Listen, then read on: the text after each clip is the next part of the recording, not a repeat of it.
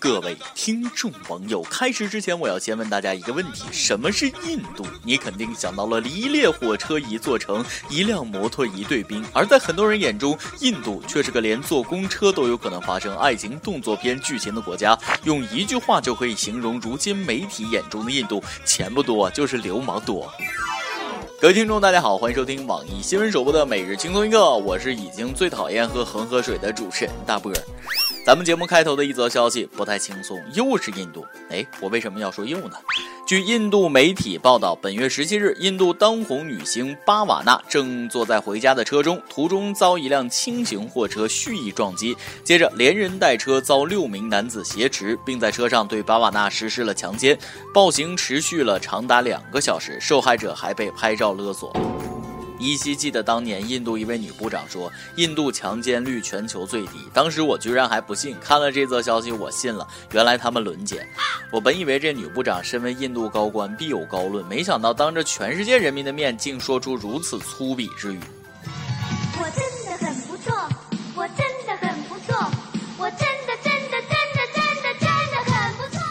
如果大家觉得这个女部长是个奇葩，那你就错了。在外挂盛行的印度，没有什么事儿是不可能发生的。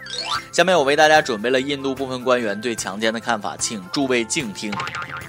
印度内政部长说了，强暴有时候也是对的。印度中央调查局局长说了，被强暴反抗不了，那就享受。班加罗尔市官员说了，强暴是因为女生穿衣有问题。下面这个更厉害，请大家做好心理准备。印度一名国会议员说，印度强奸高发是因为中国炒面有激素。人在家中做，锅从印度来。要我说，这锅还是得你们印度背。神油做的炒面，你吃你也麻。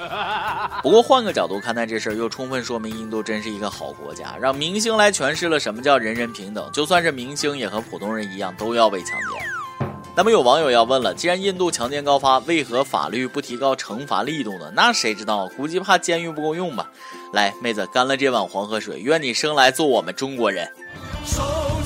手不分你我，昂首向前走，让世界知道我们都是中国人。俗话说，兵熊熊一个，将熊熊一窝。摊上下面这样的官，你们可真得感谢他八辈祖宗。日前，台中市长林佳龙在当地市政会议上提出自己对于文化的新见解，语出惊人的说：“最近有很多研究都证明，人类文明的发源地在台湾，在地壳板块形成过程中，很多南岛文化的起源也都是指向台湾。厉害了，我的市长，你是电，你是光，你是唯一的智障啊！这是明目张胆的怼韩国呀！要不要和曹县一样与太阳肩并肩？记得晚上去，不热。”要说南岛文化起源于台湾，作为同胞，我能尽量帮你圆回来。但你非要说人类文明发源在台湾，我真不好给你打圆场。开会之前买几个茶叶蛋吃，补补脑也不至于如此吧？我现在都不知道说啥好，已经想开了。其实生活中没必要什么事儿都据理力争，教傻子做人又不是你的义务，对不对？但遇到傻子该怎么办呢？就应该一直支持他的观点，争取早日把他培养成大傻子。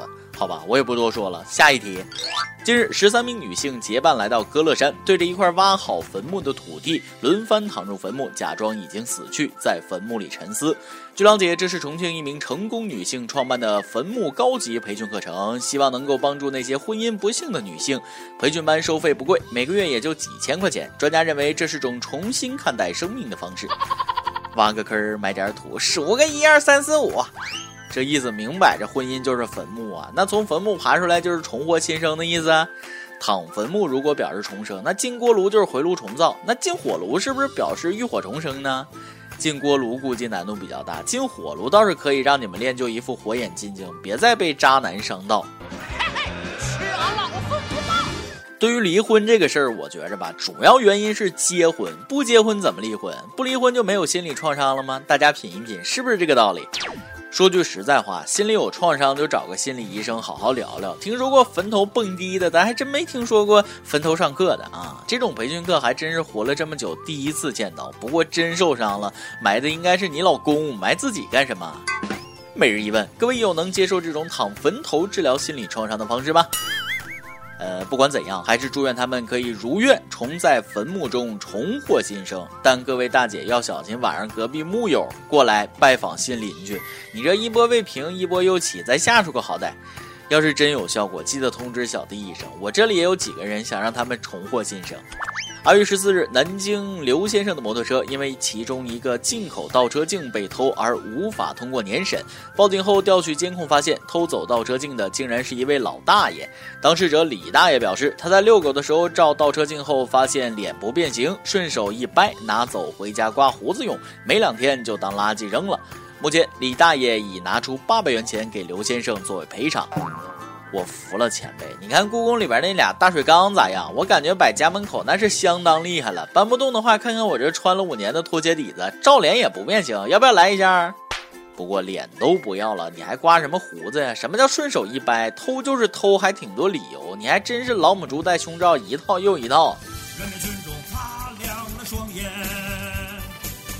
进了坏人的嘴脸。对我们讲究尊老爱幼，但是我们尊重老人是尊敬他们的阅历和修养，不是尊敬他们的年龄。想起了一句话，并不是所有的老人都是好人，坏人变老，他依然有可能是个坏人。今天不知道犯了什么邪，怎么李老汉们都不在家好好推车，全都学着偷东西去了呢？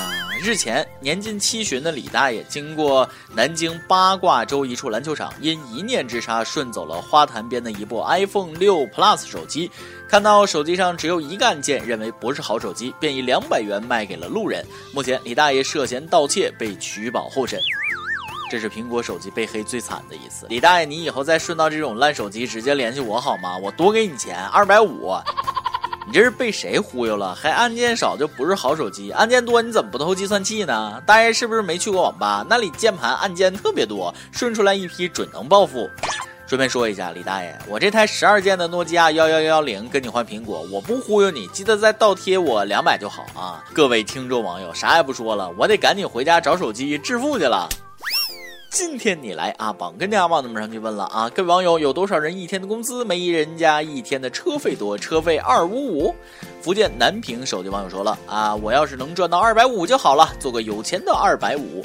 我想说，当你有能力每天赚到二百五的时候，你就不是一个二百五了。一首歌的时间，又白了头少了你说了，听轻松一刻两年多了，每期都不落，也从来都没有跟帖过，也没有点过歌。今天我想点一首《我们都要好好的》，送给三年前一直都陪伴我的他。三年前是我没有照顾好你，变成了我们现在的阴阳两隔。愿你天堂一切美好。用了三年的时间走出了这一段阴影，我会好好的替你走过你喜欢的地方。这位友，我相信你的他一定能够在天堂听到这首歌，也希望你能够心怀感激的好好生活下去。最后，轻松一刻，也祝所有痴心人都能开心舒畅。有电台主播想当地原汁原味的方言播轻松一刻，并在网易和地方电台同步播出吗？请联系每日轻松一刻工作室，将您的简介和录音小样发送至 i love 曲艺 at 幺六三点 com。以上就是今天的网易轻松一刻。有什么想说，可以到跟帖评论里呼唤主编曲艺和本期小编包包包小姐。对了，曲总监的公众号曲一刀里面有许多私密隐货与你分享，敬请关注。好，我是大波，咱们下期再会，拜拜一。直走到熟悉的地方，想起我们曾经的拥抱，一幕一幕浮现在我眼前，眼泪不停掉落。走到分手的。路口，想起我们离别的拥抱，难舍难分，回不去的伤痛，我们泪流满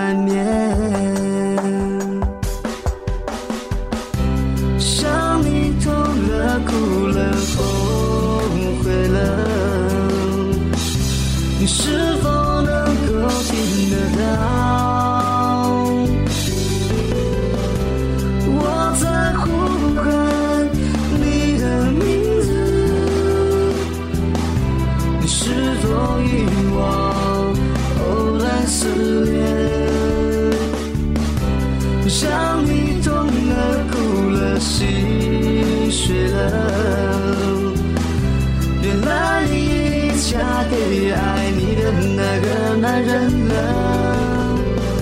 你是否能感觉到我的心？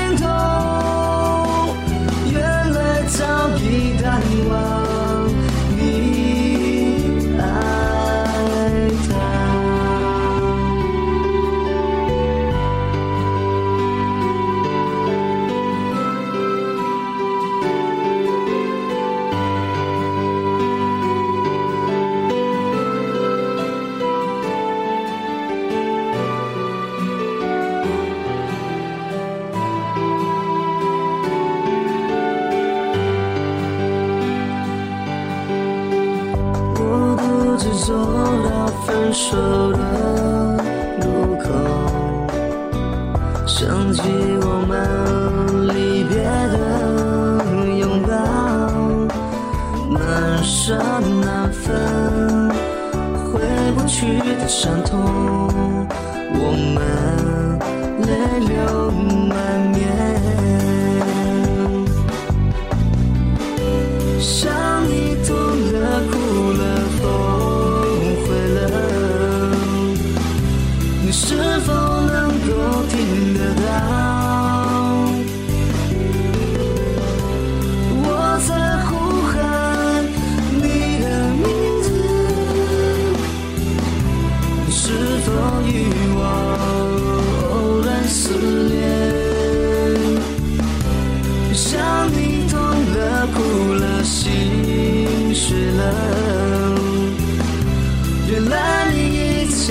最爱你的